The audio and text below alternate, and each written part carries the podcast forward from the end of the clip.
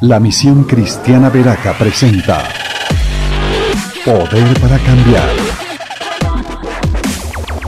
Los pastores Henry Castillo y Mabel Silva oran al Señor para que la palabra de Dios establezca el fascinante y poderoso reino de los cielos, impactando tu destino y toda nuestra sociedad, convirtiéndonos en héroes que transforman hasta lo último de la tierra. Bienvenidos. Tu Biblia, Salmo 43, leamos juntos. Hazme justicia, oh Dios, defiende mi causa frente a esta nación impía. Líbrame de gente mentirosa y perversa. Tú eres mi Dios y mi fortaleza. ¿Por qué me has rechazado? ¿Cómo se sentía el siervo? Se sentía rechazado. ¿Te has sentido así últimamente? ¿Rechazado, rechazada? ¿Por qué debo andar de luto y oprimido por el enemigo? ¿Te has sentido así? ¿Soy hijo de Dios? ¿Por qué estoy oprimido? Envía tu luz y tu verdad. Oh, estás esperando la verdad. ¿Dónde está la verdad? Su palabra es la verdad. Mis palabras son verdad y vida, dijo Jesús. ¿Será que hemos descuidado la palabra de Dios? Nuestra doctrina son nuestros propios deseos, nuestro corazón. ¿Será que nos hemos olvidado? Olvidado que no debemos seguir nuestros caminos sino los de Dios, que es mejor obedecerle. ¿La que dejamos de un lado la Biblia? Dice, envía tu luz y tu verdad y que ellas me guíen a tu monte santo. ¿A dónde? ¿Dónde? ¿Dónde es que se quita la presión del enemigo en el monte? ¿Dónde? Es que ya no voy a sentirme rechazado en el monte de Dios, en la casa de Dios, en su iglesia. Que me lleven al lugar donde tú habitas, Señor. Llegaré entonces al altar de Dios, del Dios de mi alegría y de mi deleite. Y allí, oh Dios, te alabaré al son del arpa. ¡Wow! ¿Qué estamos alabando nosotros? ¿El mundo? ¿La moda del mundo? ¿Qué es lo que estamos alabando? Mostrarle y agradarle al mundo? Aquí dice que volvió a la alabanza al siervo. ¿Por qué voy a inquietarme? ¿Por qué voy a angustiarme? En Dios pondré mi esperanza y todavía lo alabaré. Él es mi Salvador y mi Dios. ¡Wow! ¡Qué cambio! Empezó en angustia, pidiendo al Señor que lo librara. Estaba oprimido y rechazado, pero terminó en una confianza absoluta en la salvación de Dios. He titulado al Salmo, Adorando es mejor que presionado. ¿Por qué presionado? Porque el verso 2 dice, tú eres mi Dios y mi fortaleza. ¿Por qué me has rechazado? ¿Por qué debo andar de luto y oprimido por el enemigo? La palabra oprimido en el hebreo es la hast. La hast, además de oprimido, significa presión, significa angustia y significa golpear. ¿Por qué se pregunta? ¿Por qué tengo que recibir golpes y golpes y golpes? Opresión y opresión. Qué inteligente reflexión que se está haciendo el siervo de Dios. ¿Por qué debo andar así? Luego no soy hijo de Dios. Verso 1 dice, Hazme justicia, oh Dios, defiende mi causa frente a esta nación impía, líbrame de gente mentirosa y perversa. Aquí habla de unas personas que lo están oprimiendo, del mundo, que lo está golpeando. Isaías en su capítulo 19 usa el ajaz, versículo Isaías 19, verso 19. En aquel día habrá un altar para el Señor. En el mismo corazón de Egipto.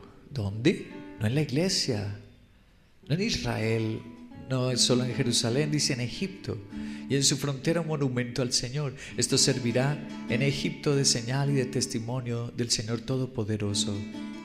Cuando ellos clamen al Señor por causa de sus opresores, la palabra ahí es la hast. Los estaban oprimiendo, golpeando. Él les enviará un salvador y un defensor y los librará. De modo que el Señor se dará a conocer a los egipcios y en aquel día ellos conocerán al Señor y los servirán.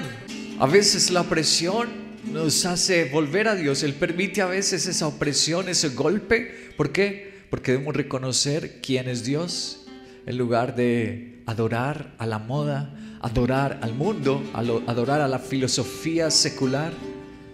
Entonces al vernos golpeado y que no puede hacer por nosotros nada, esa filosofía, ese movimiento social, entonces ahora vamos a servirle a Él. ¡Uh! La hast. Deuteronomio 26, 7 también dice,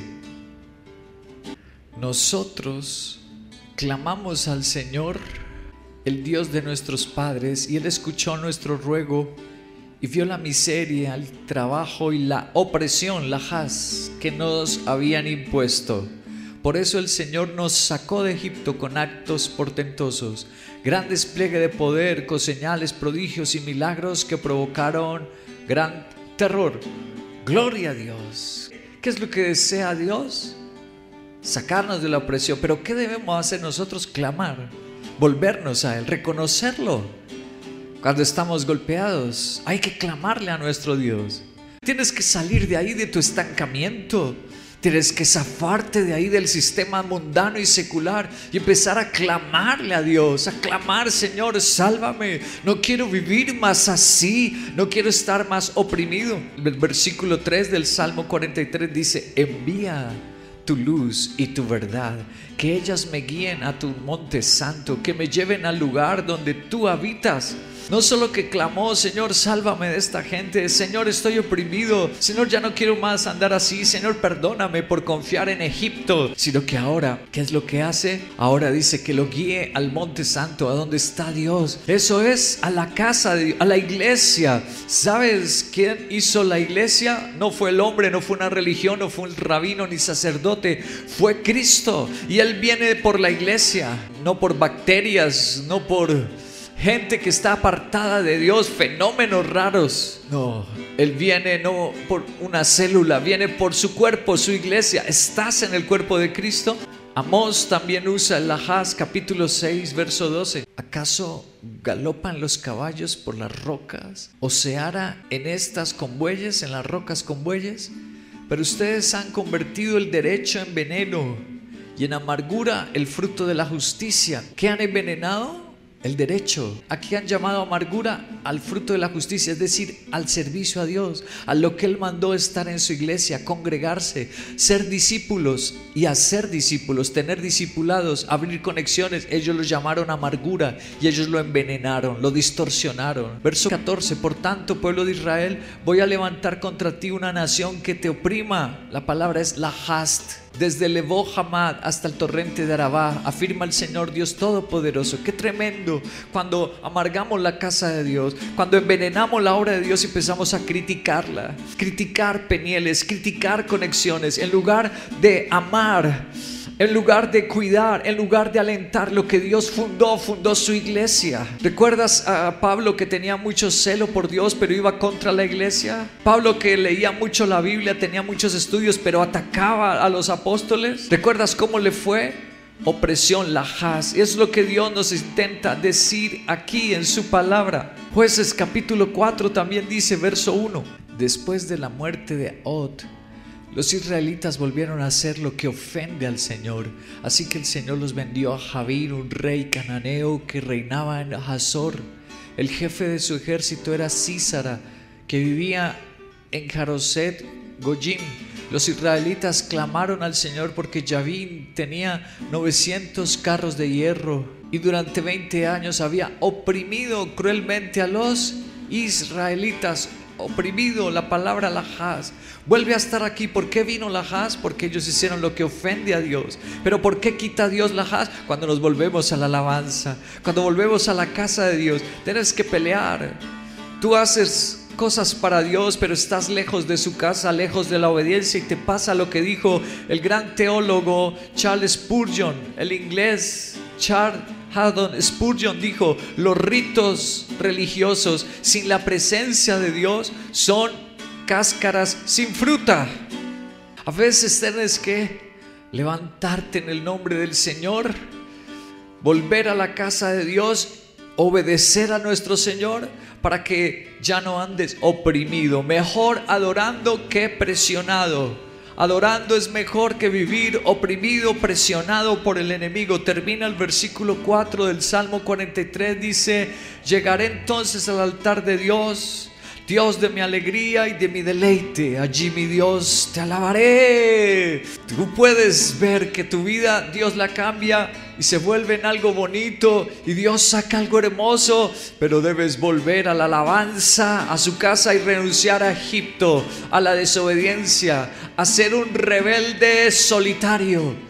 Volvamos a alabar a Dios, a la casa del Señor, a obedecerle en el nombre de Jesús.